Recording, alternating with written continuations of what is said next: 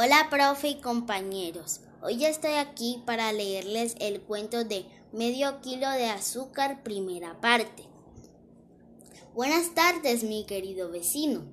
Venía a pedirle un favor. El duende Jeromo puso mala cara, siempre pidiéndole favores a él. Con la fama de tacaño que tenía, ¿por qué no, no escarmentaban?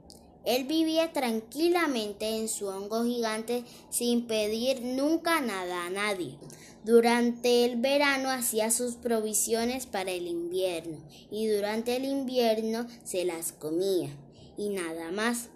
¿Por qué no hacían lo mismo todos sus vecinos? Que siempre andaban pidiéndole que si un huevo, que si un poquito de sal, que si una taza de néctar, que si un gramo de pimienta. ¿Qué quieres ahora, pequeño? gruñó al ver que el más chiquito de los castores seguía en la puerta y no se marchaba. Mamá está haciendo un pastel y dice que si usted es tan bueno, le podría prestar un kilo de harina. El duende Jeromo se llevó las manos al gorro verde y puntiagudo que tapaba su calva. Nada menos que un kilo de harina. ¿Y cuándo se lo devolverían? Castorín aseguró que enseguida, en cuanto mamá Castora fuese al mercado el jueves. A regañadientes, el duende Jeromo se metió a la cocina y salió con el paquete, con el paquete, que era más grande que él. Castorín se lo cargó en la espalda con dificultad y salió tambaleándose. Y el duende egoísta cerró la puerta, le dio una vuelta a la llave y se puso a leer delante de la chimenea pero al poco rato volvieron a llamar. Toc, toc. ¿Quién es? Soy yo, Castorín. Ábreme.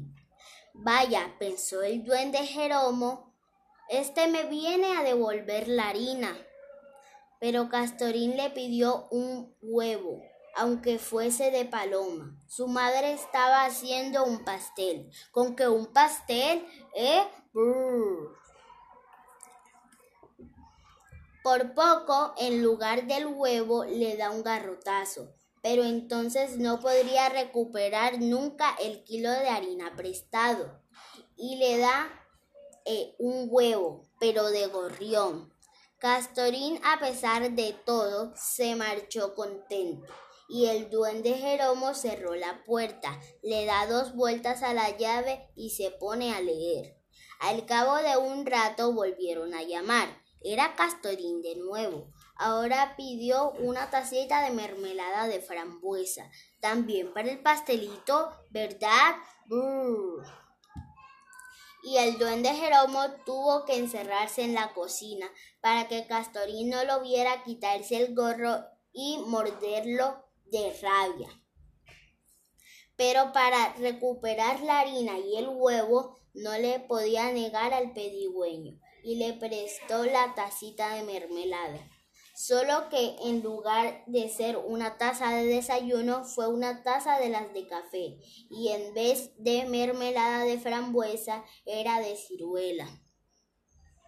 Para que se aburrieran y les sirviera de lección. Y Castorín se marchó tan contento y el duende Jeromo cerró dando tres vueltas a la llave y se puso a leer. Al cabo de unos instantes, Castorín llamó una última vez. Necesitaban para el pastel medio kilo de azúcar.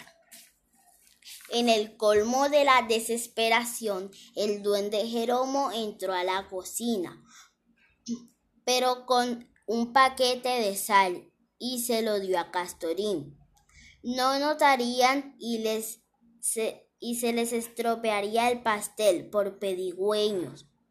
Y el duende Jeromo estaba leyendo cuando llamaron otra vez. Ahora era la familia de los castores en pleno. Venían todos juntos a felicitarlo por su cumpleaños y a regalarle el pastel. Y el duende Jeromo se desmayó Juan Antonio de la Iglesia, adaptación. Muchas gracias compañeritos y maestra. Bye bye.